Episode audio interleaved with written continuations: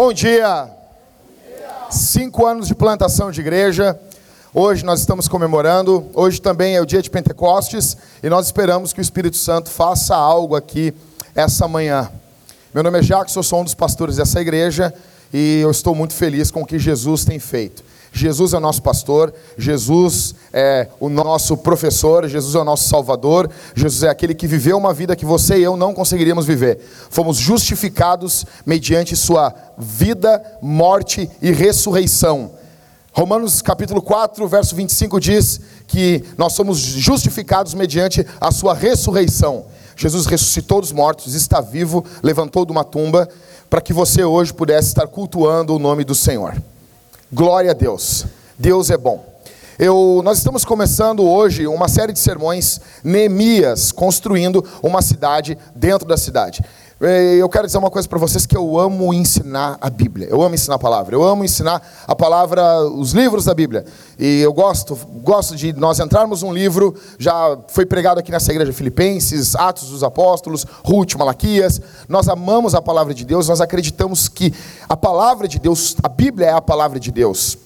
Ela não só contém, mas como ela é a palavra de Deus. De Gênesis a Apocalipse é Deus falando conosco. Então hoje nós vamos entrar aí, vamos começar e vamos ter 22 semanas dentro do livro de Neemias, pensando sobre o que Deus tem a falar conosco mediante o livro de Neemias. Talvez você nunca deu importância para o livro de Neemias. Eu quero te convidar a olhar para o livro de Neemias de forma diferente, tá bom? Tá bom? Então nós vamos orar, pedir que o Espírito Santo venha ungir a minha pregação e venha estar conosco aqui essa manhã. Feche seus olhos.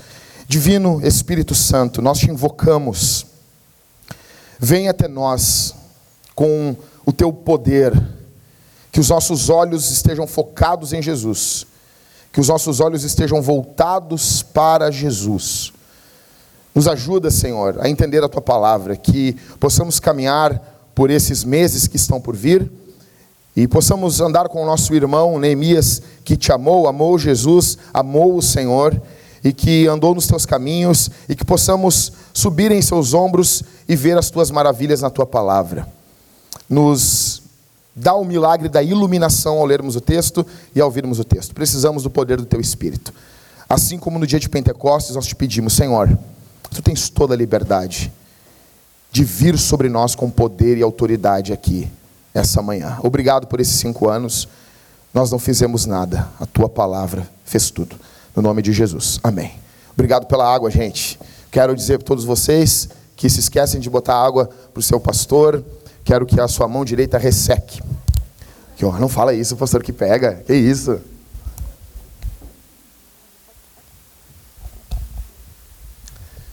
Então, serão 22 semanas olhando para Neemias. Então já vá para Neemias capítulo 1 aí. Fique com a Bíblia aberta em Neemias capítulo 1. Ai, pastor, eu não sei onde fica Neemias. Eu vou te dar tempo. Já vou te dar. O bom é que nós avisamos antes. Você pode vir de casa com o dedo na Bíblia, assim, andando no ônibus com o dedo na Bíblia. Tá bom? Você pode vir já marcado. Sabe esse marcadorzinho aqui? Esse marcadorzinho? Você pode pim, botar aqui em Neemias, tá bom? Neemias fica depois de Esdras. Ah, piorou, pastor. Tá bom. Imagina uma série em Naum. Você ia ter um problema essa manhã. Neemias é mais fácil de achar. Fica depois de Esdras, se não me engano, fica antes de Esther, eu acho. Se não me falha a memória. Neemias é demais. Vamos lá, capítulo 1. Nós vamos ler do verso 1 ao verso 11. E o verso 11 vai estar no sermão de hoje e no sermão da semana que vem também. Tá bom? Mas a gente vai ler o capítulo 1 todo, esses 11 capítulos, versículos aqui de Neemias. E eu quero te encorajar, você que não leu Neemias ainda essa semana, Lê Neemias agora, quando começar, faz uma térmica de chimarrão, Letieri. Senta lá, faz uma térmica, desliga o teu celular, bota no status do WhatsApp assim, lendo Neemias, hashtag o fariseu, tá bom? e isso, e leia Neemias tomando um mate, um mate amargo. A gente pode marcar isso aí, fazer todo mundo no mesmo momento. Bota lá no, no, no Instagram, lá, como é que é? é? Instagram, Instagram. Cheguei nos meus mil seguidores, alcancei o alvo da minha vida, não tem mais nada para fazer. Vamos lá, gente. Neemias capítulo 1. Quem está na Almeida 21, Rodrigo? Vai estar tá na página 442, Rodrigo, tá bom? O Rodrigo me censurou e disse: Não fale a página da Almeida 21. Tem várias páginas diferentes. Página 442. Rebelde. Estou brincando. Verso 1. Palavra de Neemias, filho de Acalias, no mês de Quisleu, do vigésimo ano, quando eu estava na cidade de Suzã. Anani, um dos meus irmãos, veio de Judá, com mais alguns homens. Perguntei-lhes pelos judeus que voltaram, os que sobreviveram ao cativeiro, e a respeito de Jerusalém.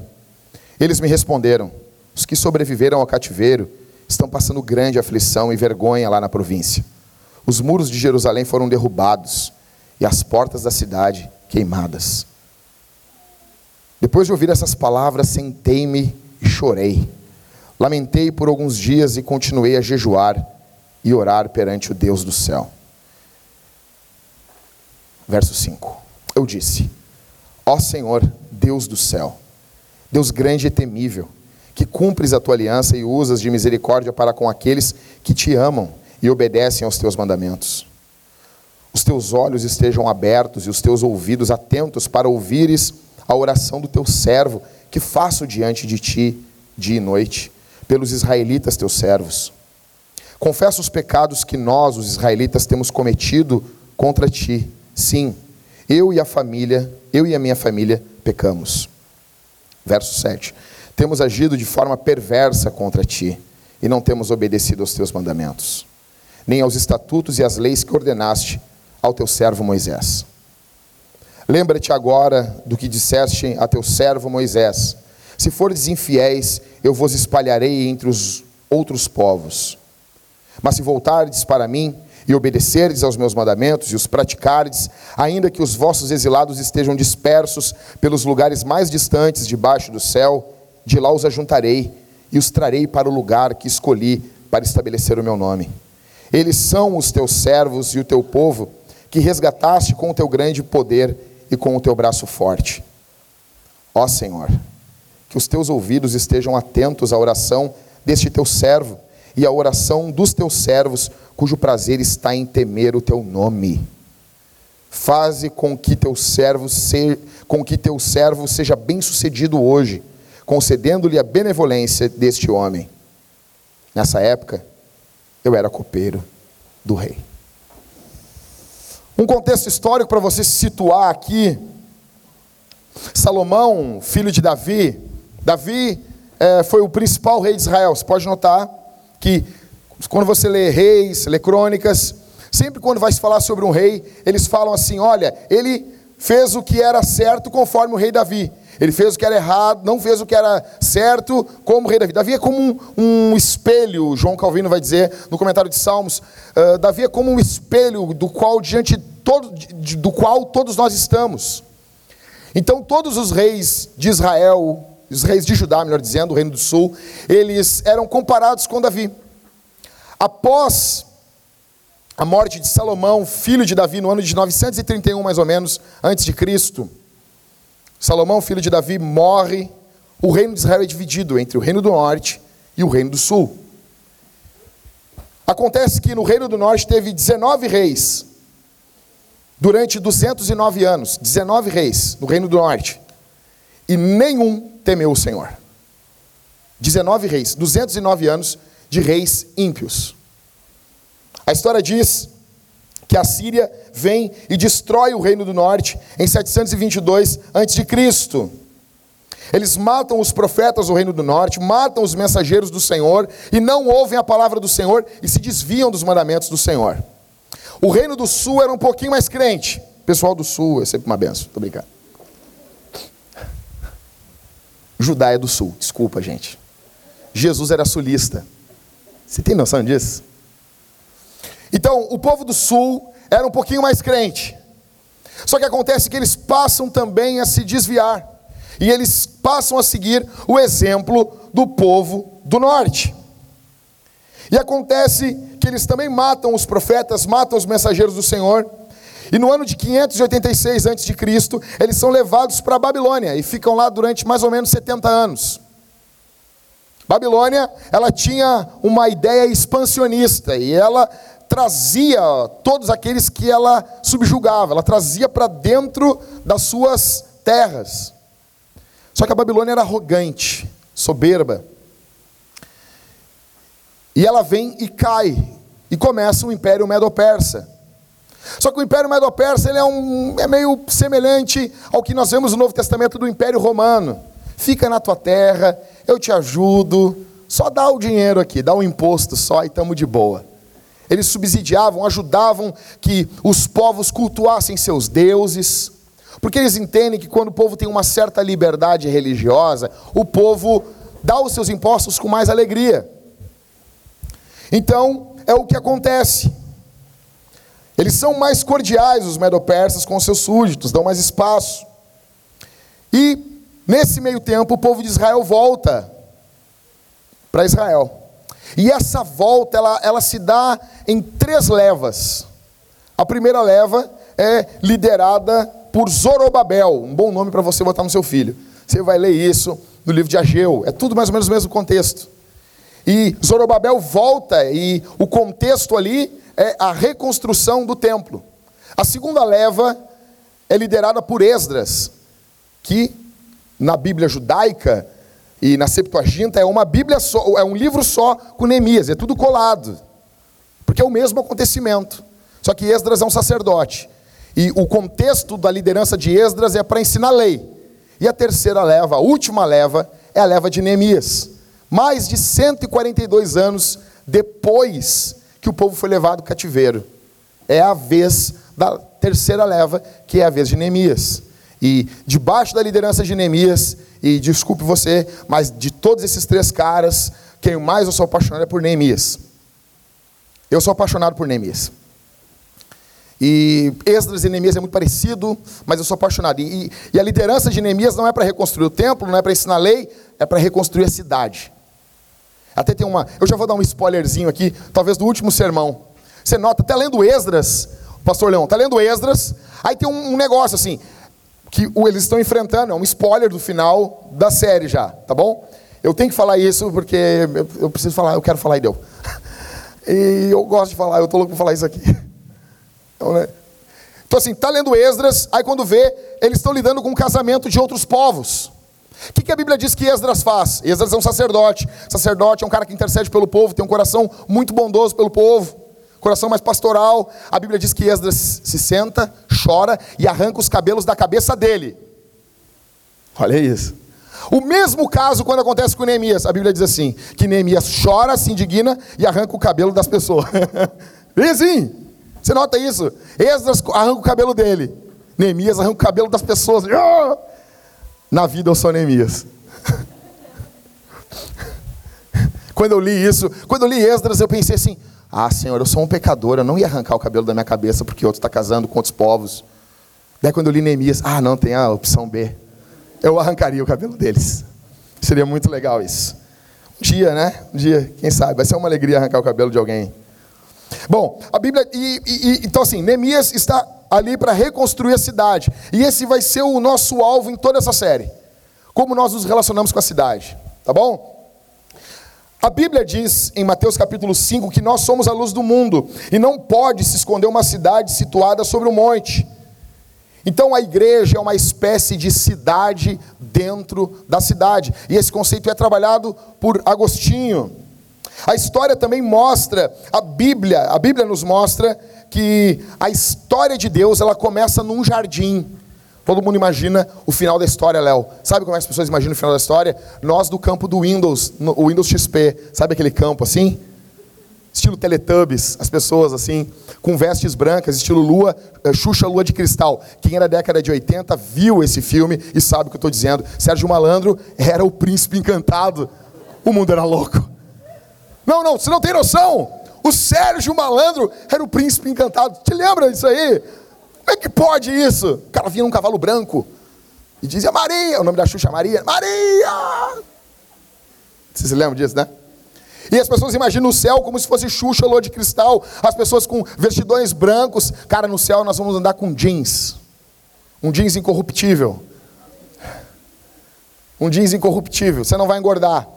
É uma cidade, a Bíblia começa num jardim. E o pessoal aí mais, ai, eu sou vegano, ai, eu não gosto de matar os bichinhos. Jesus matava os bichos assim. Furava os peixes e comia os peixes bem louco, assim. Então, o, a história do mundo começa ali com Adão e Eva, pá, aquela coisa linda, né? Uma música ambiente, aquele negócio meio Enya, aquela coisa, e o, a história do mundo termina numa cidade grande. Você nota isso em Apocalipse? E vi descer do céu a nova Jerusalém, a cidade santa. A história não vai terminar num campo, vai terminar numa cidade. Tem ruas de ouro, ou seja, tem rua sem rua, tem, tem pavimento. Está entendendo isso? Imagina isso, nós andando de carro nas ruas de ouro. O ouro não vai valer nada lá, não vai valer nada, está até no chão. Então, assim, a história do mundo vai de um jardim a uma cidade. A cidade é algo muito importante na Bíblia. A primeira menção à cidade na Bíblia, você vai encontrar, a primeira vez que eu vi falando isso aí foi o Ed Stetzer, numa conferência para plantadores de igreja. Ele disse: a primeira menção da cidade da Bíblia é uma menção pecaminosa. Porque Deus manda eles se espalharem, mas eles se ajuntam. Você pode notar isso? A ideia da cidade é uma ideia de rebelião contra o mandamento de Deus. Deus poderia muito bem ficar irado com isso e dizer: não quero mais saber de cidade, mas Deus pega esse ato pecaminoso e redime ele. E agora Deus propõe ao homem uma cidade santa. Jesus, nesse momento, eu já preguei esse sermão no primeiro ano da Vintage. Onde Jesus está em corpo? Está numa cidade. Está numa cidade nesse momento. Ele disse em João 14: Eu vou preparar lugar para vocês. Jesus, nesse momento, está num local urbano. Você tem noção disso? Isso é muito legal. Isso é muito fantástico. As cidades modernas, elas são marcadas por duas coisas: densidade e diversidade. É muito e muito diferente. Você caminha na esquina democrática, o que, que você vai ver ali caminhando ali? Daqui a pouco passa um Hare Krishna por você. Ah, sabe essas músicas assim? Essas escalas árabes. Ah, eu nunca entendi por dessas músicas assim. Ah, parece que tem alguém querendo espirrar. Passa um Hare Krishna por você. E de repente passa por você um pregador daquelas igrejas muito radicais, chamando todo mundo de prostituta na rua. Vem um cara do PT, te entrega um folheto. Daqui a pouco vem um batuqueiro incorporando um demônio ali na esquina democrática. É diversidade. Aí daqui a pouco passa um ateu, passa o pessoal do pessoal, passa mulheres com sovaco cabeludo, pintado de verde, passam várias pessoas por ali. É um local diverso, passa pessoas que não entendem nada, passa pessoas que entendem muito. As pessoas param, tomam alguma coisa. Eu já preguei na esquina democrática diversas vezes. Já me jogaram urina, já jogaram cocô em mim. É uma alegria muito grande. Parece que eu tinha um filho de um ano, sabe, com diarreia. É mais ou menos isso. Se um dia troque o filho do Rodrigo, você vai ver o que é o o Armagedon, demônio. Jerusalém, aqui nesse contexto, ela devia ser um exemplo para as outras cidades. Neemias está trabalhando nessa cidade, trabalhando nessa grande igreja, para que ela seja um exemplo para outras cidades. Rapidamente, eu preciso dizer isso para vocês. O cristianismo, a gente tem a ideia, presta atenção aqui, isso aqui é só introdução ainda. A gente tem a ideia, de, de, o nosso pensamento é que o cristianismo é, ele é uma, uma religião uh, uh, uh, do campo. Nós somos uma religião do campo. Nós imaginamos aqueles filmes americanos, sabe? Advogado do Diabo, uma igreja no interior, uma senhora bem hipócrita que volta nos republicanos, cantando ali, uh, Amazing Grace nos domingos. Nós imaginamos isso. Nós temos esse, essa questão no nosso, no nosso inconsciente. A questão é que o, o cristianismo, historicamente, ele é uma religião urbana. Atos dos Apóstolos mostra que Paulo, eu preguei uma série em Atos e eu convido você a ouvir 44 sermões durante essa semana. Você vai ouvir eu falando sobre isso. Atos dos Apóstolos, Paulo não planta igreja em nenhuma cidade pequena. Sabia disso? Sabia disso? Isso é sério mesmo, Jackson? Sério. Paulo não planta igreja em nenhuma, nenhuma cidade pequena. Um exemplo, Colosso é uma cidade pequena. Epáfras, que plantou a igreja, vem correndo, pede para ele uma ajuda. Paulo manda uma carta. Ser Paulo deve ser muito ralado. Epáfras chega lá, Paulo, estamos tendo um problema na igreja, precisamos da tua ajuda. Aí Paulo, lê lá que vai resolver. Imagina isso. Mas ele não vai até lá. Ele planta igrejas onde? Éfeso, uma grande cidade, Corinto, uma enorme cidade, Tessalônica, uma enorme cidade, porque ele entende que das grandes cidades a cultura, ela vai como um rio para as pequenas cidades. Então, o cristianismo ele nasce nos grandes centros. No ano 300, a esmagadora maioria dos moradores das grandes cidades do Império Romano eram cristãos. As grandes cidades do Império Romano eram cristãos. E no campo, 90% das pessoas que moravam no campo não eram cristãs, que são chamados pagãos. A palavra pagão quer dizer aquele que mora no campo. Sério, sério. Então, onde tem pessoas, nós precisamos ter igrejas. Por que, o foco da missão são as grandes cidades? Por quê? Porque nas grandes cidades as pessoas vêm do interior, elas entram em contato com o evangelho e elas mesmas levam o evangelho para suas pequenas cidades. Nós precisamos de igreja nas grandes cidades. Nós temos urgência disso. E as pessoas perguntam assim: Jack, mas será que não tem muita igreja em Porto Alegre? A questão é: se tivermos um avivamento na cidade hoje, e todos os. O, só na grande cidade, só Porto, em Porto Alegre, aqui na capital, se 1 milhão e 400 mil pessoas decidirem ir na igreja domingo, ah, são sério, é que tu é incrédulo, tu não crê nisso. Se 1 milhão e 400 mil pessoas decidirem ir para a igreja, ou a grande Porto Alegre, se mais de 2 milhões, 2 milhões de pessoas quiserem ir no domingo na igreja, cinco cultos por domingo, nós não conseguiríamos atender todo mundo. Nós temos pouquíssimas igrejas na Grande Porto Alegre. Precisamos ter um número de igrejas que consiga receber todos os moradores. Esse é o alvo. E deixa eu dizer uma coisa para vocês aqui. Aqui, não, aqui é uma questão minha. Eu preciso dizer, abrir meu coração para vocês. Eu creio que isso um dia vai acontecer. Eu creio que isso um dia vai acontecer. Um dia a missão de Deus vai avançar, avançar, avançar, avançar, avançar ao ponto que nós alcançaremos. O contexto de Neemias é muito semelhante ao nosso. Ao nosso. Existe um abandono de Deus, uma cultura rebelde a Jesus e um povo lutando para construir a cidade, uma cidade que adore a Deus. Eles aguardam a vinda do Salvador, eles estão esperando o Messias, a primeira vinda, e nós aqui estamos esperando a segunda. O contexto de Neemias é extremamente caótico, mas nós vemos a graça de Deus se manifestando. Então, para construirmos uma cidade dentro da cidade, nós precisamos ter em mente algumas questões. Em primeiro lugar, anota aí. Precisamos lembrar que Deus escolhe caras comuns. Primeiro ponto do sermão. Precisamos lembrar que Deus escolhe caras comuns. Neemias capítulo 1, verso 1 e verso 2, palavra de Neemias, filho de Acalias, no mês de Quisleu, no vigésimo ano, quando eu estava na cidade de Suzã. Anani, um dos meus irmãos, veio de Judá com mais alguns homens. Perguntei-lhes pelos judeus que voltaram, que sobreviveram ao cativeiro a respeito de Jerusalém. Primeiro, Neemias não se apresenta como sacerdote. Neemias não se apresenta como um profeta, ele não é um profeta, ele não é um sacerdote, ele é um cara comum. No final do capítulo 1 ele vai dizer: ele é copeiro do rei, ele é um garçom, ele tem acesso ao rei. Os comentaristas vão dar uma, uma valorizada na questão do copeiro. Eles dizem: não, o copeiro não é só um cara que serve vinho, ele também é um conselheiro. Mais ou menos. Ele tem acesso ao rei e isso faz com que ele aconselhe o rei de vez em quando. Mas o cargo dele é servir prato. Ele é um cara extremamente comum. Ele não tem pedigree. Ele não recebe um salário no final do mês para pregar o evangelho. Esse cara nunca foi ao seminário. É um cara trabalhando no emprego. É um cara comum. É um cara comum, nunca escreveu um livro. Uma coisa interessante é que ninguém fala o nome dele no Novo Testamento. Ninguém. Neemias é um bom nome para você botar no seu filho. Neemias, Niemeia. O livro é uma espécie de diário pessoal. Você pode notar que ele fala em primeira pessoa. Ele fala muito em primeira pessoa.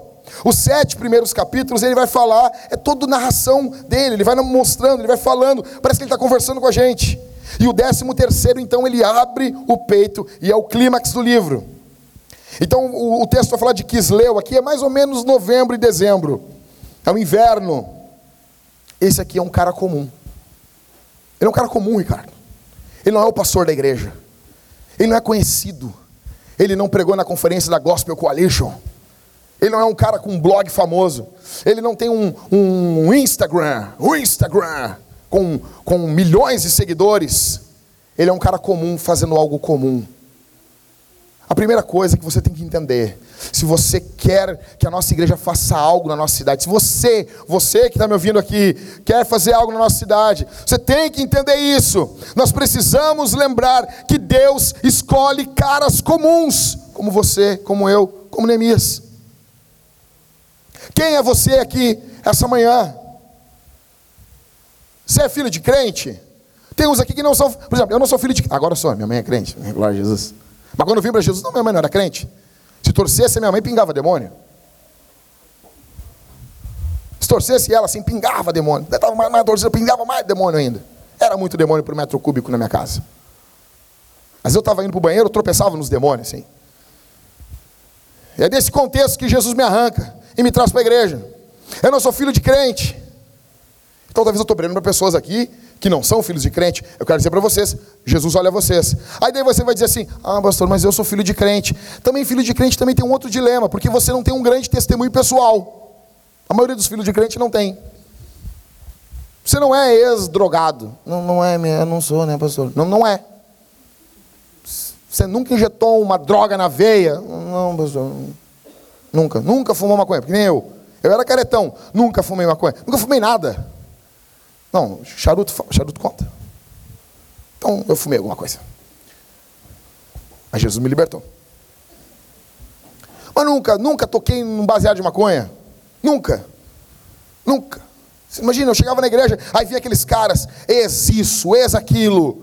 Foi ao inferno 25 vezes, deu um chute nos ovos do demônio, e está pregando aqui essa. Eu ficava assim, uau! Eu ficava, eu tenho que dizer alguma coisa, eu tenho que dizer alguma coisa. E eu pegava e eu dizia. Pá, eu mostrei a língua para minha mãe uma vez que ela virou as costas. Rebelde. E daí ficava com culpa dentro do coração. Ou seja, se você é filho de crente, você, você é um cara comum também. Tem muita gente comum aqui. Comum. A boa notícia é que Deus olha caras comuns. Você se acha comum, você nunca fez nada surpreendente, além de dormir a tarde toda. Por exemplo, eu perdi a década de 90 dormindo. Eu não me lembro muito bem, eu me lembro que eu dormi. Foi quase um negócio, uma criogeníase, sabe? Eu entrei numa câmara e acordei, era 1 de janeiro dos anos 2000. Uma coisa assim. Me lembro de poucas coisas. Mas Deus pode usar a tua vida. Deus pode usar você. Você pode ser um cara comum, você pode ser um garçom. Mas a boa notícia é que um garçom nas mãos de Deus vale muito mais do que um rei ao seu próprio coração. A boa notícia é que Deus olha para a gente simples. É que Deus não precisa colocar você em cima de um púlpito para fazer algo através de você. Que você não precisa escrever um livro forçar-se alguém que você não é para você fazer alguma coisa importante na nossa cidade. Eu tenho certeza que durante essa série de sermões, o Espírito Santo vai despertar corações para diversas obras na nossa cidade. E eu tenho orado por isso. Eu tenho orado por isso. Então, em primeiro lugar, primeiro lugar, se você tiver que lembrar só de uma coisa, se lembre disso. A segunda coisa que nós precisamos ter em mente aqui se queremos começar uma cidade dentro da cidade, construir uma cidade dentro da cidade, aqui, cara, tinha que ter fogos de artifício nesse momento do sermão. Isso aqui é, isso aqui é uma coisa. Nós precisamos ter um coração como o coração de Jesus. Nós precisamos. Se você, se você se você não quer viver numa bolha, sabe aquela pessoa que vive dentro de uma bolha? Você se lembra? Tem um filme que o, o, o jovem vivia dentro de uma bolha. Você se lembra disso? Então, o cara vivia dentro de uma bolha, ele não tinha doença nenhuma, a mãe dele não deixava. Desculpa, spoiler, mas o filme já tem quase 20 anos. Ele não tinha doença nenhuma, os pais dele não queriam que ele tivesse contato com ninguém. Se você não quer viver dentro de uma bolha, se você quer mesmo, se você quer ver o nome de Jesus sendo exaltado, você precisa ter o coração de Jesus o sentimento de Jesus. Segundo ponto, precisamos ter um coração como o coração de Jesus. Verso 13 e verso 4. Olha só, então ele vai perguntar sobre a cidade. Ele está de boas lá, servindo vinho. Aí o cara chega lá de Israel, ele pergunta: E aí, tia louco? Como é que tá as coisas lá no, nos pagos na querência do meu pai? E o cara vai falar para ele: Verso 13: Eles me responderam: Os que sobreviveram ao cativeiro estão passando grande aflição e vergonha lá na província.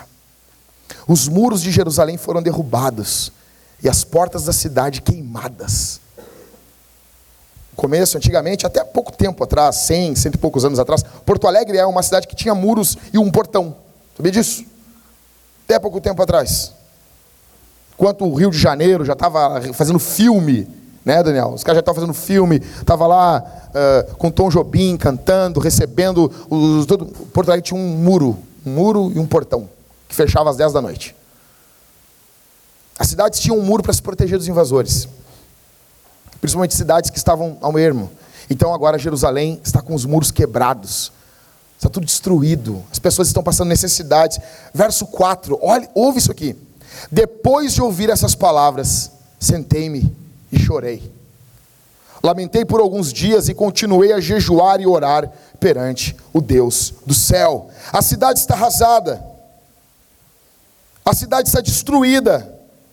Com isso, se a cidade está destruída, o povo de Deus não tem como orar, o povo de Deus não tem como estar reunido num culto ao Senhor, eles não têm como cultuar, o inimigo pode chegar a qualquer momento, eles não têm condições de se ajuntar em uma assembleia e louvarem a Deus.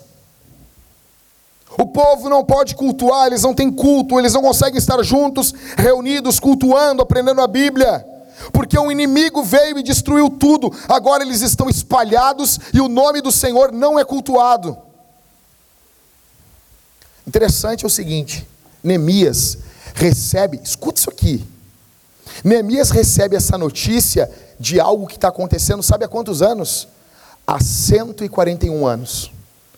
Neemias não recebe, tipo assim, a gente lendo isso aqui, Léo, a gente pensa assim, Daniel, assim, ó, ô, ô, ô Marco, isso aconteceu ontem. E daí os caras chegam assim, bah, Neemias, bah, fedeu o negócio lá, ó. Quebraram tudo e deu. Não. A notícia que ele está recebendo é uma coisa que começou e está acontecendo há 141 anos. Não é uma coisa nova. Porque quando a gente lê, ele, ele se espanta, a gente pensa assim, aconteceu agora isso. Não. Isso já fazem 141 anos que vem acontecendo. Ele recebe essa notícia então ele chora, ele jejua e ele ora nesse momento. E por que, que ele faz isso? Por que, que agora ele está sentando, ele está chorando, ao olhar, ao saber da situação que está a cidade de Deus? Por que, que ele está desesperado nesse momento, está atônito nesse momento? Por que, que ele está angustiado nesse momento? Porque aqui no poder do Espírito Santo, é dado a Neemias o coração de Jesus. Jesus, assim como Neemias no Novo Testamento, ele olha Jerusalém e ele chora. Ele olha o estado de Jerusalém. Ele olha e ele vê o futuro daquela cidade.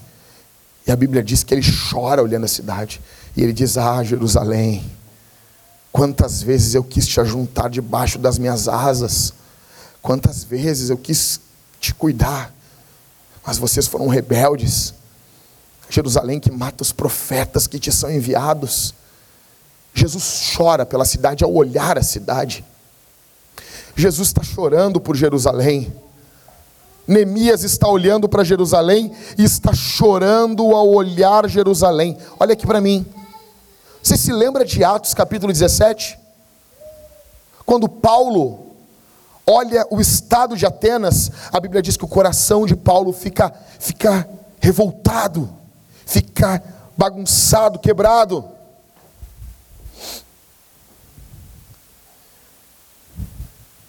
A questão é, nós estamos aqui hoje em Porto Alegre, 2018, numa cidade confusa, falida e estúpida do mesmo jeito que estava Jerusalém. Você pode se sentar e se acostumar anestesiado ao caos da cidade.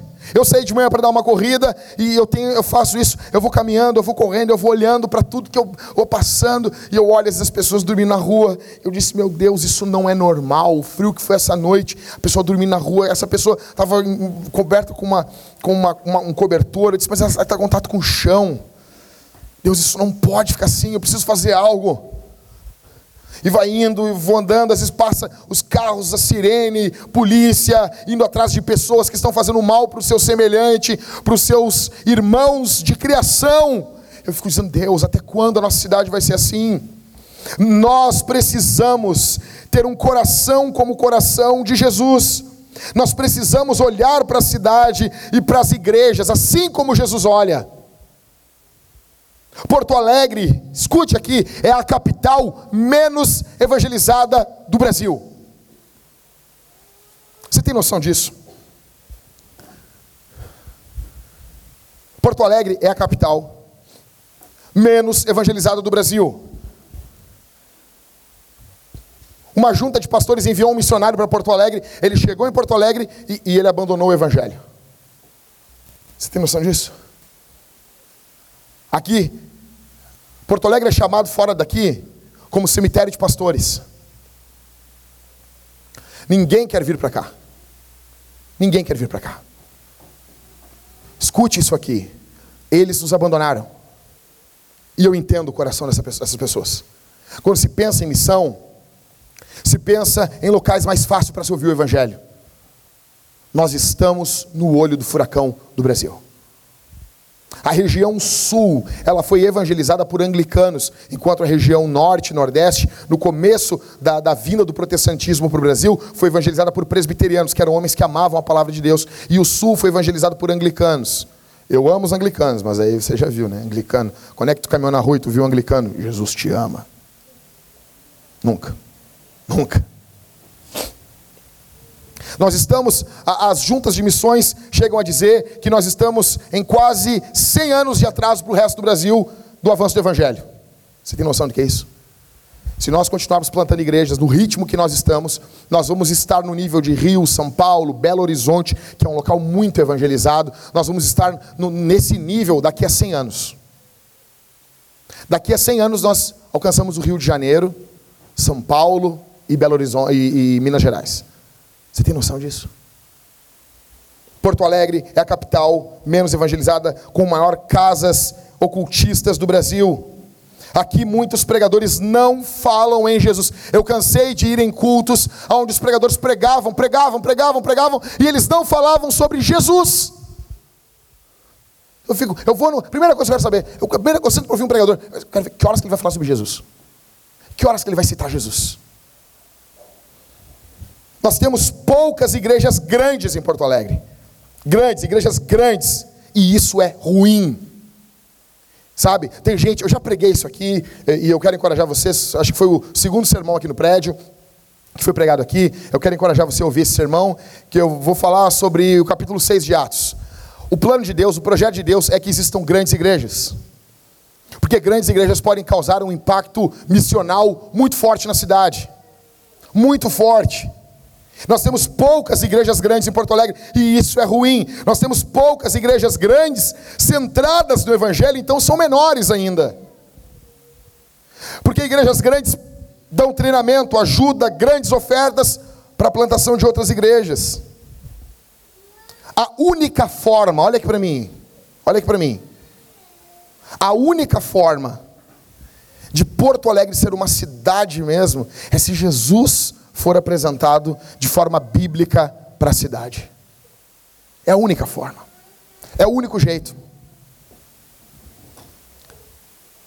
Nós temos hoje em Porto Alegre 11% de cristãos. E eu estou aqui falando de evangélicos. E eu estou presumindo que todos esses 11% são crentes. Sabe o que isso quer dizer? Que a cada Cada multidão que você encontra de 100 pessoas, dessas 100 pessoas, 89 estão indo ao inferno. De cada 100 pessoas que você olha na rua, você para na Rua dos Andradas, na esquina democrática, e você vê ali, rapidinho, passar 100 pessoas. De cada 100 pessoas, sendo otimista, 89 estão indo ao inferno. A nossa cidade está na beira do abismo. Como dizia Jonathan Edwards, sobre um cordão. E esse cordão vai se partir. E os nossos vizinhos, colegas, descerão ao inferno. Isso não perturba você? Isso não faz você chorar? Quando é que você olhou para a cidade e isso mexeu com você?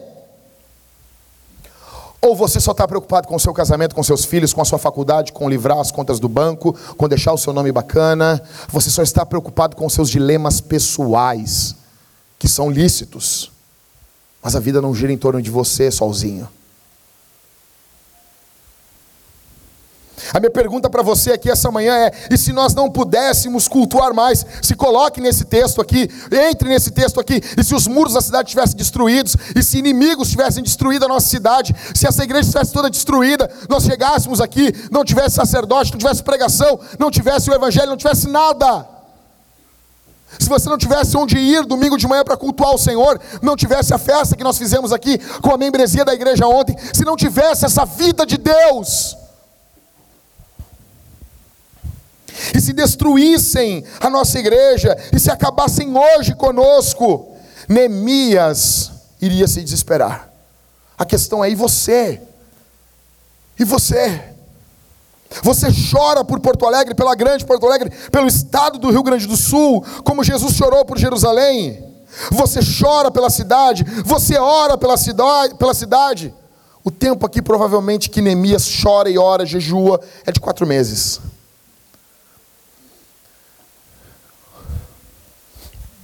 Primeiro lugar, nós precisamos lembrar que Deus usa caras comuns. Em segundo lugar, nós precisamos ter o coração de Jesus, assim como Neemias tinha. Em terceiro e último, nós precisamos orar. Do verso 4 até o verso 11, Neemias, ele recebe, olha só, ele recebe a notícia caras dão a notícia para ele: olha como está a cidade, está desse jeito. Neemias, quando recebe essa notícia, ele não vai, não vai blogar. Né? Primeira coisa que jovens dinâmicos fazem é o quê? Escrever. Ele não vai lá escrever, criticar. Ele não vai gravar um vídeo indignado. A primeira coisa que ele faz não é postar algo, um textão no Facebook. Sabe por que, que a internet ela tem, um, ela tem uma característica muito boa, muito boa? A internet é fenomenal, mas ela tem coisas muito ruins nela. Porque a internet, escuta o que eu vou dizer aqui, a internet dá a ideia que a gente está fazendo algo, quando a gente não está. A internet te dá a sensação que você faz algo, quando você não está fazendo nada quando você não está fazendo nada. Jackson, tu grava vídeos? Eu gravo. Tu escreve? Eu escrevo. Então por que tu está dizendo isso? Porque eu sou um hipócrita. Neemias não era como você como eu. A primeira coisa que Neemias faz, Neemias faz, é orar. Ele recebe a notícia. Porque reclamar não é a mesma coisa que mudar uma coisa. Nós somos muito fáceis para reclamar. Você e eu somos muito fáceis para reclamar, para ver o defeito, para ver o erro. Nós temos uma facilidade imensa. E aqui, provavelmente, eu sou o maior reclamão dessa igreja. Nós temos uma facilidade enorme de ver o defeito, de ver o erro. Neemias não é assim. Reclamar não é o mesmo que mudar alguma coisa. Ele vai para a oração e eu quero dizer aqui que a oração não é uma máquina de manivelar. Oração não é uma coisa que você deposita umas moedas e saca depois de um tempo. Oração não é uma coisa que você manivela e você define como as coisas vão ser. O que é oração? Oração é um filho conversando com o pai. Resumindo, é isso. Então, olha comigo o coração aqui, fica com a Bíblia aberta aí, no capítulo 1, a partir do verso 4. Note a oração. Primeira coisa que Neemias vai fazer dentro dessa oração, no verso 5, ele vai adorar. Olha o que diz o verso 5. Eu disse, ó Senhor, Deus do céu, Deus grande e temível. Ele está fazendo o que aqui? Olha aqui, isso aqui vai mudar a tua vida. O que que Neemias está fazendo? No primeiro momento, Jéssica, ele olha para a cidade. Quando ele olha para a cidade, o que, que ele faz, Daniel? Ele chora. Aí no verso 5, ele vai orar. E quando ele está orando, ele olha para Deus. Então, quando ele olha para Deus, ele adora. Quando ele olha para a cidade, as esperanças se vão. Quando ele olha para Deus, as esperanças vêm.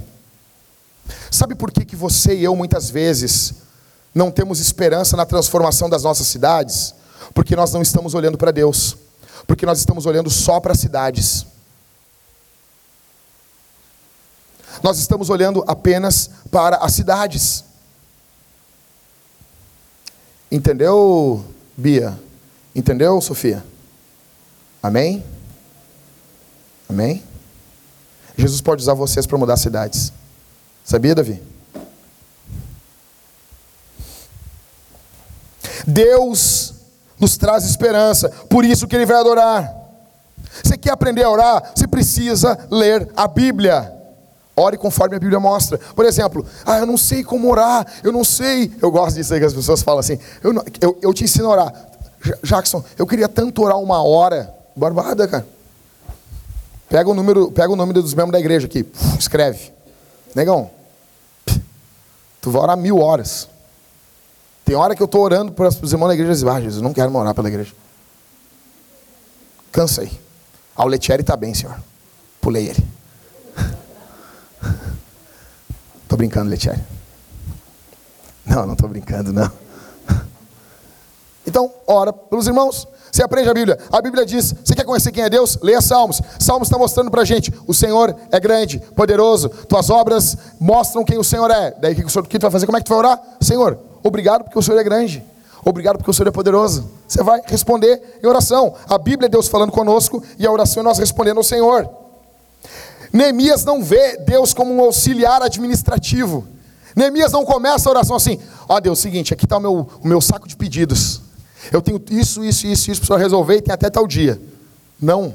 Deus não é, como dizia um amigo meu, com muita propriedade. Deus dizia assim para mim, assim, o, o, meu amigo dizia assim, Suna, ô Jackson, Jesus não é guri.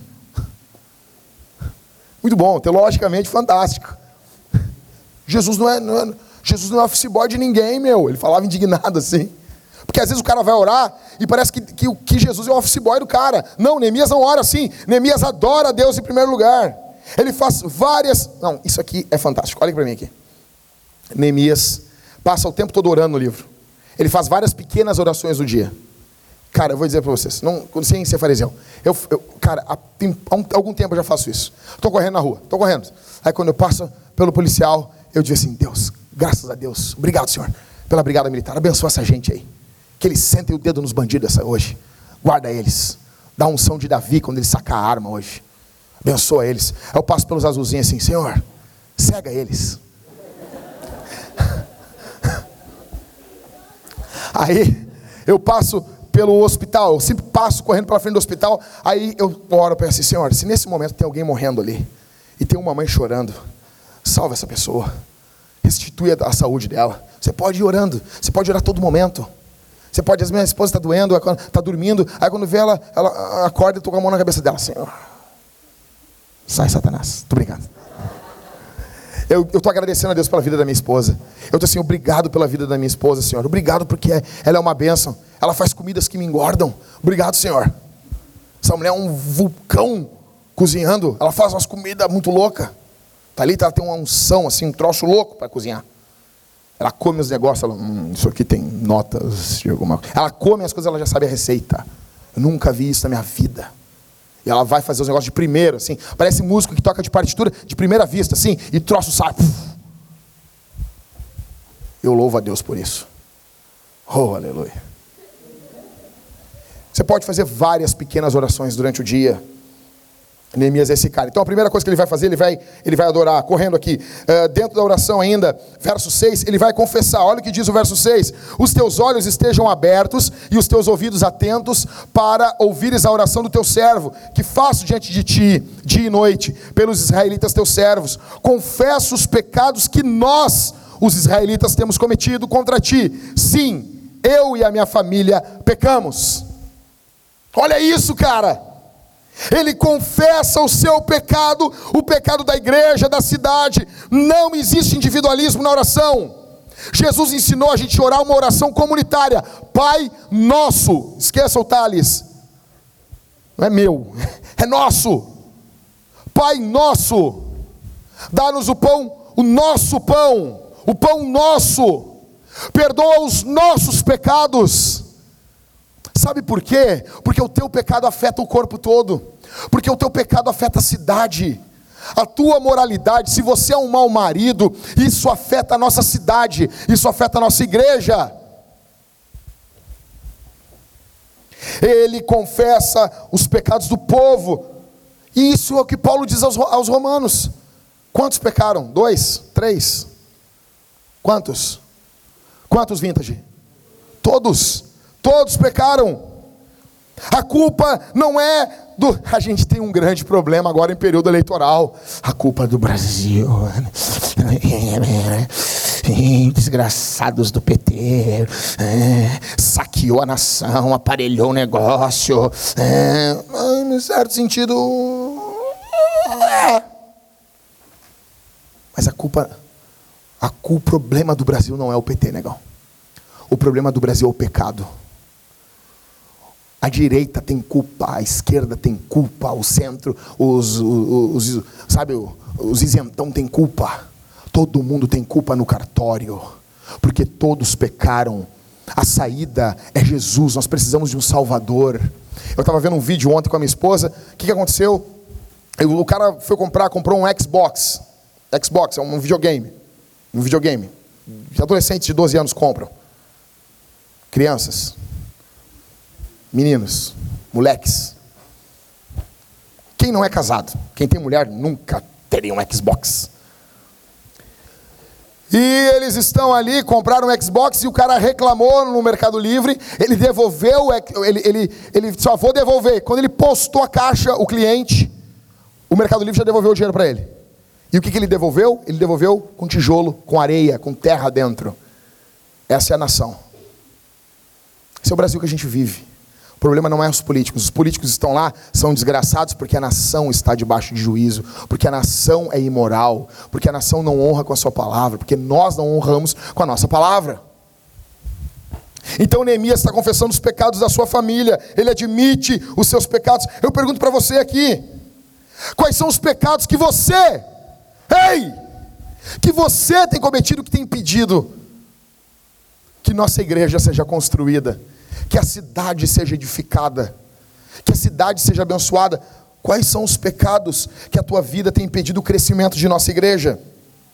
Você está trabalhando? Ah, eu estou trabalhando. Será? Você está orando?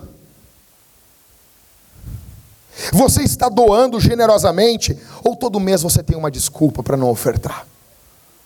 Ou todos os meses o gafanhoto invadiu a tua casa?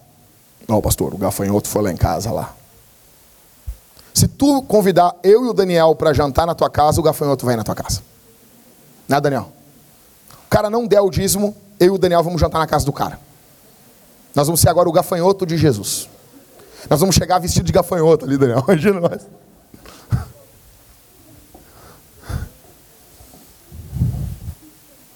Você está trabalhando, doando, se envolvendo com a cidade. Olha aqui, eu fiz uma pergunta essa semana no grupo da igreja. Eu perguntei o quê? Quantos foram criados por mães solteiras? Perguntei, vocês lembram disso? Várias pessoas falaram, né? Vale mãe separada? Vale. Você lembra que eu falei isso aí, né? Por quê? Quero dizer para todos vocês que leram o livro A Revolução do Voluntariado, que está com a Carol. A Carol vai terminar de ler essa semana, na outra semana o Mateus vai ler. E eu empresto para quem for. Eu quero urgente nós começarmos aqui na nossa igreja um ministério com mães solteiras. Nós começarmos aqui, ministério com mães solteiras. Eu sou filho de mãe solteira, de mãe separada. Nós precisamos cuidar dessa gente. Senão o traficante cuida. Senão o, o espertalhão, o malandrão vai cuidar. Nós precisamos, você, e eu quero você que é filho de pais separados ou mãe solteira. Você, eu quero que você procure os presbíteros e nós vamos começar uma reunião, nem que seja uma vez por mês aqui na igreja, fazer um chá, fazer um negócio e receber mães que não estão casadas. Você se envolve com a cidade. Eu, eu, tô, eu estou com, com algo borbulhando dentro de mim. Eu falei isso eu quero urgente começarmos aqui na igreja, não o culto de jovens, desculpa, quem, quem tem culto de jovens nas suas igrejas, beleza, Deus te abençoe, eu não tenho problema com isso. Uh, nas outras igrejas, aqui eu tenho, eu não, nunca, nunca nós teremos, nunca na vida, enquanto estiver vivo, enquanto estiver, quando estiver falando ainda, e se eu não estiver falando, eu vou ter uma plaquinha que eu vou escrever na plaquinha: Seu desgraçado! Vai estar eu, o Rodrigo e o Everton assim, Rodrigo, psh, Rodrigo, tu não falou, e o Rodrigo, ah, eu, Nunca teremos aqui culto de jovens. Nunca, nunca. Ah, coisa boa falar isso. Nunca, nunca teremos culto de velho, culto de novo, culto de adulto, culto dos gremistas, dos colorados, culto. Por quê? Porque culto é todo mundo junto.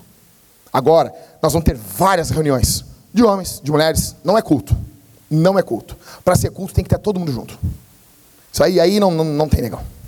Então, assim, nós temos reuniões de homens. Não é culto. Não é culto. E eu quero começar uma reunião estudantil aqui na igreja. Já começa a orar por isso. Já começa a orar por isso. Eu vou falar, você vai dizer, o quê? Tu é louco? Nós vamos começar uma reunião uma vez por mês. E o, o, a ideia é depois passarmos para todas as semanas. Uma sexta-feira por mês, às 11 da noite. Sério? Sim. O foco vai ser pessoal de segundo grau e o pessoal que está na faculdade. Sai da faculdade e vem direto. O alvo, nós vamos falar sobre apologética, vamos falar sobre ciência, fé, nós vamos falar só no alvo eh, sobre marxismo cultural. Esse é o alvo. Todos são bem-vindos. Mas esse é o alvo. Nós precisamos que os nossos jovens que estão aqui sejam treinados, que conheçam o evangelho, que saibam responder. Por exemplo, já conversei isso com o Daniel. Nós vamos começar com o livro do Tim Keller, Fé na Era do Ceticismo. Vamos pegar o capítulo primeiro e vamos fazer uma ideia meio altas horas. A minha ideia, no começo talvez nós não teremos como. É botarmos umas arquibancadas, botarmos duas bandas tocando, largamos uma live e lotamos de gente isso aqui. Você, ah, Jackson, não vai dar. Eu estive em Minas Gerais, Belo Horizonte o culto deles, que eles chamam de culto, lá, lá era um culto, estrutura de culto. Lá eles fazem, o culto dos universitários era terça-feira às 11 da noite. Eu estava lá e tinha 7 mil universitários. Então nós temos que alcançar universitários. E o alvo vai ser esse. O foco vai ser esse. Preciso de gente para trabalhar. Preciso de gente. Tem muita coisa para fazer. Ministério de Misericórdia, procure o Letieri e a Valéria. Nós precisamos alcançar essa cidade. Ele confessa os seus pecados. Eu pergunto: você está se envolvendo com a cidade, se envolvendo com a igreja? Ele está, você está disposto a olhar para os seus pecados e não pensar só nos pecados do seu irmão? Você está disposto a olhar para você? Ou o problema é sempre o outro? Nós temos um grande problema, muito grande, no meio dos pastores. Pastores não confessam pecados. Pastores só contam quando venceram. Já notaram isso? Quando vai falar no púlpito, uh, eu quero contar uma coisa, irmãos. Há três anos atrás, eu tive uma luta muito grande. Sempre conto uma coisa que já venceu. E eu decidi na minha vida ser um pastor diferente. Então, o Daniel vai falar: E aí, Jay, como é que tá? Tá uma bosta. Tá o um inferno, os demônios estão aqui em volta. Aqui. Sai daqui, Satanás. Uma espiritualidade meio agostiniana, luterana, sabe? Demônio. Sabe? Nós precisamos de pastores de verdade, gente de verdade, que quando a coisa não está bem, que chora, que ora, que diz não está bem. É o que Neemias está mostrando para a gente. Fariseuzão, que está tudo bem. Não dá. Teve um irmão aqui na igreja que me alegrou muito. Ele me mandou uma mensagem no WhatsApp, eu me encontrei com ele, a gente comeu um lanche, e ele disse para mim assim, cara, não, não aconteceu nada de ruim, mas vai acontecer se continuar as coisas como estão. Muito bom isso. Porque só procura a gente quando a, porcaria está feita. Os pastores são procurar. Pastor, que, que lhe contaram uma coisa. O quê? Eu traí minha mulher. Te vira. Não tem nada a ver com isso. Te vira. Pastor, eu preciso falar com o senhor. Estou indo no cinema, cara. Não, me liga agora. Mas sério, sabe por quê, gente? Não procurou antes. Não gritou antes não berrou antes. Só quando a coisa estoura, procura pastor. Pastor não é bombeiro. Pastor não é milagreiro. Chegar lá e uala, muda a situação. Oitava, uh, no verso 8, ele vai, na sua oração, vai lembrar. Olha comigo, olha comigo o que diz no verso 8 em diante. Lembra-te agora do que disseste a teu servo Moisés se fordes infiéis, eu vos espalharei entre os outros povos. Verso 9.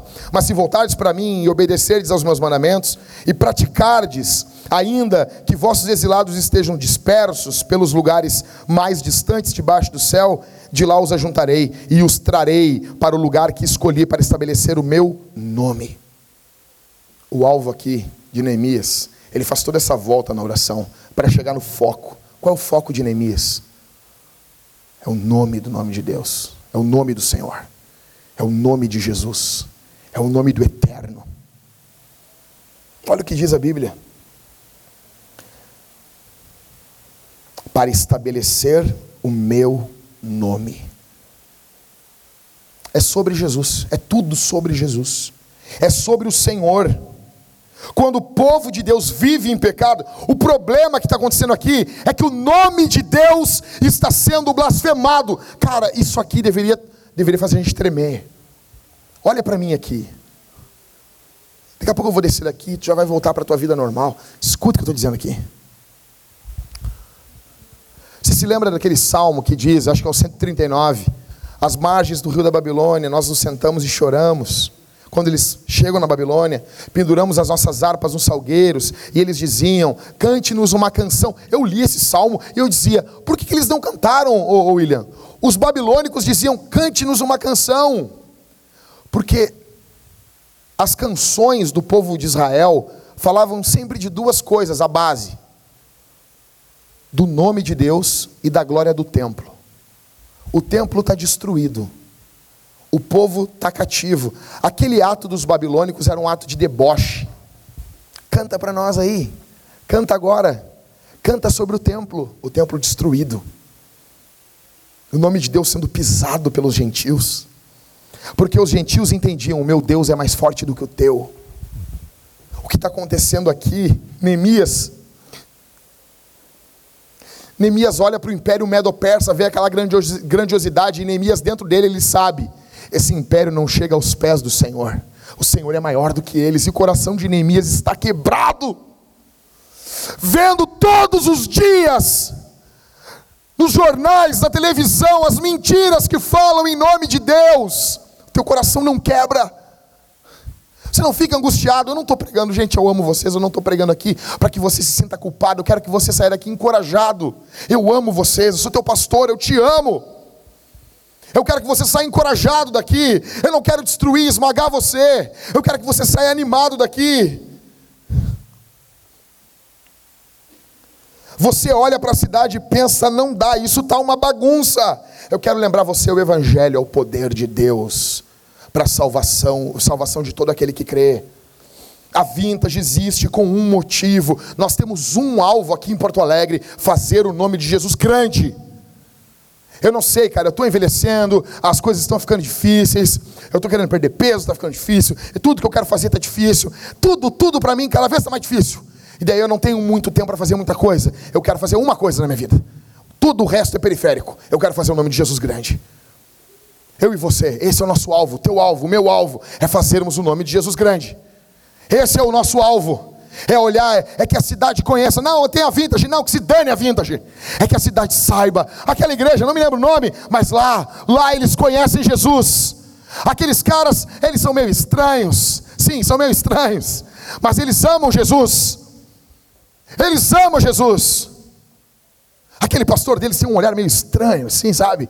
Mas é negável que aquele cara ama Jesus nós veremos um avivamento. Escute isso aqui: quando o nosso povo abandonar suas agendas, jogue no lixo sua agenda. Quando as nossas igrejas da cidade abandonarmos as nossas agendas e assumirmos a agenda de fazer o nome de Jesus grande em Porto Alegre, essa deve ser a agenda da, da, da igreja de Porto Alegre. Essa é a agenda. Deus está fazendo algo em Porto Alegre, nós não somos a bolachinha, a última bolachinha do pacote, nós não somos a última Coca-Cola do deserto, não, existem muitas igrejas que estão fazendo grandes coisas nessa cidade, nós chegamos ontem, terminando, verso 11, reforça mais ainda isso, é tudo sobre Jesus, olha o que diz o verso 11, ó oh, Senhor, que os teus ouvidos estejam atentos à oração deste teu servo, e à oração dos teus servos, cujo prazer está em temer o quê? O teu nome. Cara, esse cara é demais. Eu amo Neemias. Primeiro que ele arranca o cabelo das pessoas, isso é fantástico. Ele está enlouquecido, ele é um plantador de igreja, esse cara. Entendeu? Que toma Red Bull assim antes de vir pregar. Ele está enlouquecido e ele está dizendo assim: Deus, abençoa teu servo e abençoa os teus servos que têm prazer deleite, isso é o alvo da vida cristã, é prazer no nome de Jesus. É isso. É isso, é isso. Os teus servos que têm prazer em temer o teu nome. Neemias está preocupado com o nome do Senhor, porque a cidade de Deus leva o nome de Deus. O nome de Jesus é levado através da igreja. Ele não está decidido a abandonar o povo de Deus. Esse cara não é um aventureiro. Ele não vai agora fazer um blog e vai virar um desigrejado e ficar ouvindo aquela bosta do Caio Fábio. Ele falou bosta, não acredito, não voltarei mais a essa igreja. Bosta, bosta, bosta, bosta. Para você não voltar mesmo. Eu creio. Eu quero dizer uma coisa para a Vintage aqui. Nós precisamos dar mais atenção à oração aqui na nossa igreja. Eu estou muito feliz com o que vocês têm feito. Vocês a cada dia mais têm se empenhado no trabalho. Mas como pastor de vocês, eu acho que a gente ora muito pouco. Nós precisamos orar mais. Vocês já estão tendo maturidade de leitura bíblica. Eu estou muito feliz. Vocês têm lido teologia sistemática de capa a capa. Tem gente com 18 anos que leu Gruden de capa a capa. Você já leu mais do que 99% dos pastores brasileiros. Beleza. Minha pergunta é: essa teologia virou em, em adoração?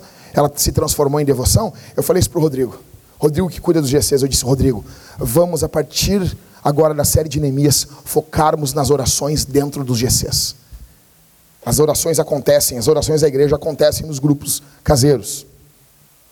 Eu preciso que vocês orem mais.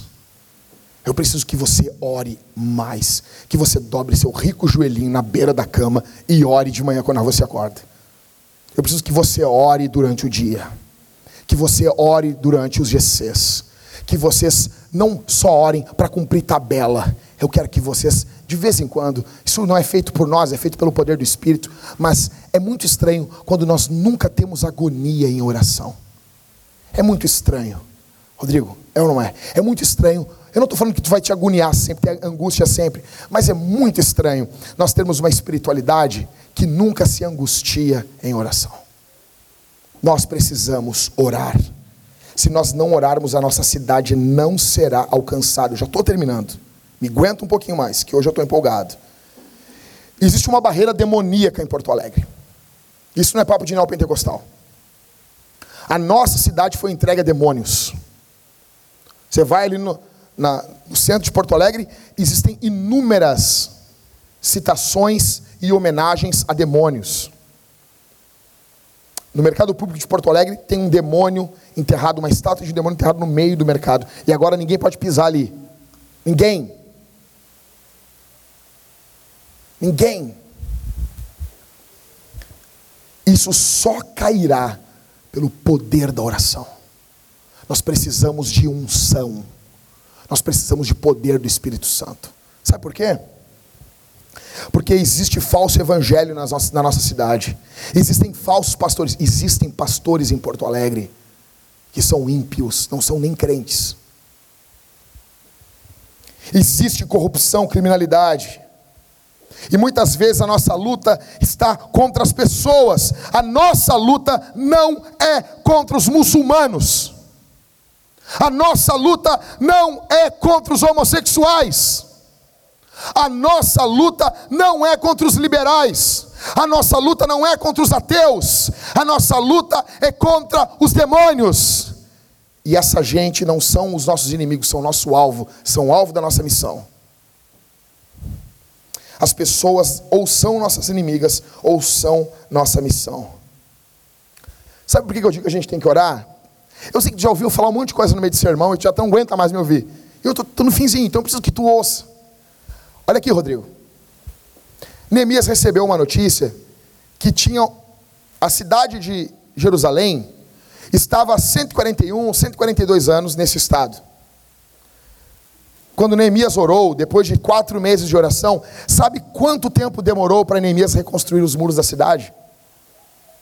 52 dias. Um caos de 142 anos se resolveu em 52 dias, porque um homem orou. Nós precisamos orar mais. Nós precisamos, às vezes, comer menos e jejuar. Nós precisamos nos voltar para o Senhor com choro de vez em quando. Qual é a razão de você não orar? Por que, que você não confia em Jesus? Eu quero que você creia que o Evangelho pode salvar a nossa cidade. Deus decidiu abençoar uma igreja que ora. Pode botar isso aí. Pode citar isso aí. Bota no Facebook lá. Já que falou isso no sermão. Deus decidiu abençoar uma igreja que ora. Se nós orarmos, Deus nos irá abençoar pela sua graça. E existem promessas para aqueles que amam. Eu encerro dizendo que não amar a cidade é pecado. Se você não ama a cidade onde você está morando, você está em pecado. A boa notícia é que Jesus amou a cidade. Jesus não pecou como você e como eu, que não amamos a cidade muitas vezes. Jesus amou a cidade. Jesus chorou pela cidade. Jesus morreu em uma cruz por aqueles que odeiam a cidade, por aqueles que não buscam o bem da cidade. Paulo vai dizer: vamos buscar o bem da cidade. Vamos buscar o bem da nossa cidade. Vamos orar pelas autoridades. Vamos, porque a cidade tendo paz, nós temos paz.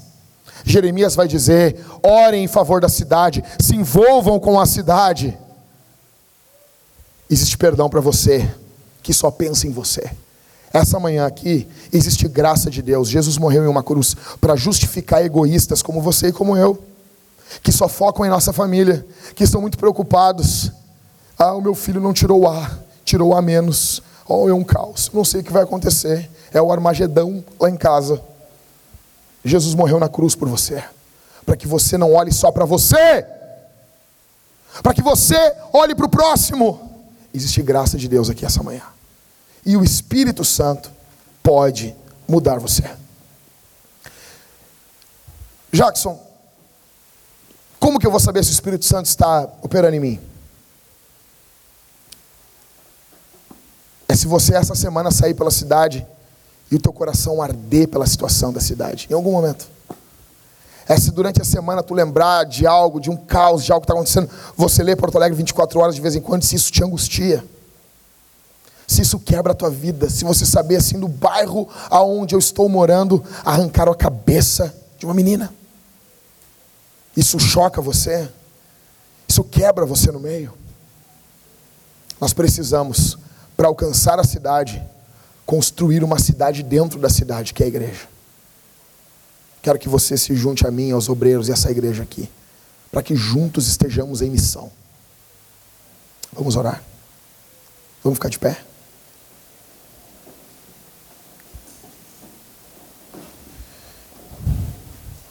gostaria que você fechasse seus olhos. Que você fechasse seus olhos, você orasse nesse momento. Mas orasse mesmo. Você orasse. Você pedisse perdão pelos seus pecados. Feche os seus olhos. Eu não quero ter que descer e enfiar um dedo no teu olho, cara. Uma hora eu vou descer daqui, o pastor vindo me entregar uma profecia. Eu vou enfiar o dedo dentro do teu olho. Fecha o olho. Os caras têm uns olhos, ficam me olhando. Fecha o olho, Lucas. Fecha o olho, Kelly. Fecha o olho, gente. Vamos orar. Em nome de Jesus. Em nome de Jesus. Fecha o olho, Mateus. Isso. Senhor, olha para nós aqui, Senhor. Ah, Senhor, nossa cidade está um caos. Os governantes perderam a mão há muito tempo. Nossas igrejas estão quebradas. Nossas igrejas estão abandonadas, muitas delas a homens ímpios.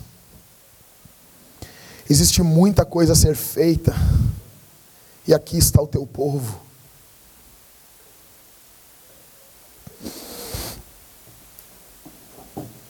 Ó Deus, olha para nós. Olha para nós, Senhor.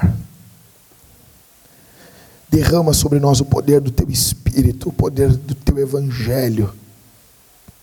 Derrama sobre nós um amor pela cidade Derrama sobre nós, Senhor, o coração que olha o estado da cidade e se angustia e ora e prega e vive o Evangelho. Que cidade estamos deixando para os nossos filhos? Que cidade estamos deixando? Que igreja estamos deixando? Olha para nós que o teu Espírito venha com poder nesse dia de Pentecostes sobre nossa vida. Ó Deus, dá-nos alegria em servirmos o Teu nome, nos envolvermos com a cultura, no poder do Teu Espírito. Ó Deus, coisa boa ouvir os relatos do Leonardo, dos, dele, do campo missionário, que ele está trabalhando dentro da sua banda como missionário. Ó Deus, dá-nos esse coração para atuarmos como missionários, desde segunda-feira, onde formos, nos vermos como Paulo, quando caminhava pelas ruas, pelas ruas de Atenas, que nos vejamos como missionários, Senhor, no nome de Jesus, divino Espírito, vem, sacode as cinzas do altar, acenda o teu fogo sobre nós. Nós precisamos do poder do teu Espírito, ó Deus, e eu não fabrico, ninguém fabrica isso, somente o Senhor pode fabricar isso, somente o Senhor pode acender isso, em nome de Jesus. Desperta-nos do nosso sono espiritual, Senhor que o teu nome seja grande nessa cidade. Vem, Divino Espírito, nós te invocamos no nome de Jesus. No nome de Jesus. Que o teu nome seja lembrado o teu nome obtenha toda a fama nessa cidade, que essa cidade não seja mais lembrada como uma cidade que é cemitério de pastores, mas que sejamos uma cidade inflamada pelo teu poder, que conhece o Evangelho. Ó Deus, quanto misticismo nós temos vivido, Senhor. Vem com teu poder, limpando toda sorte de pecado do meio do teu povo, meu Deus. Ah, Senhor, no nome de Jesus, no nome de Jesus, eu não posso fazer, mas o Senhor pode, o Senhor pode. O Senhor pega um monte de nada e faz a tua obra. O Senhor pega um monte de nada. Nós não somos nada, o nosso nome é nada. O teu nome é tudo, tu é todo poderoso. O Senhor pode fazer. O Senhor pode pegar essa gurizada dessa igreja e começar um avivamento aqui nesse bairro, Senhor. Ó oh Deus, ó oh Deus, visita-nos pelo poder do teu Espírito. Ah, se o Senhor fendesse o céu e descesse aqui, nós aguardamos, divino e amado Espírito no nome de Jesus.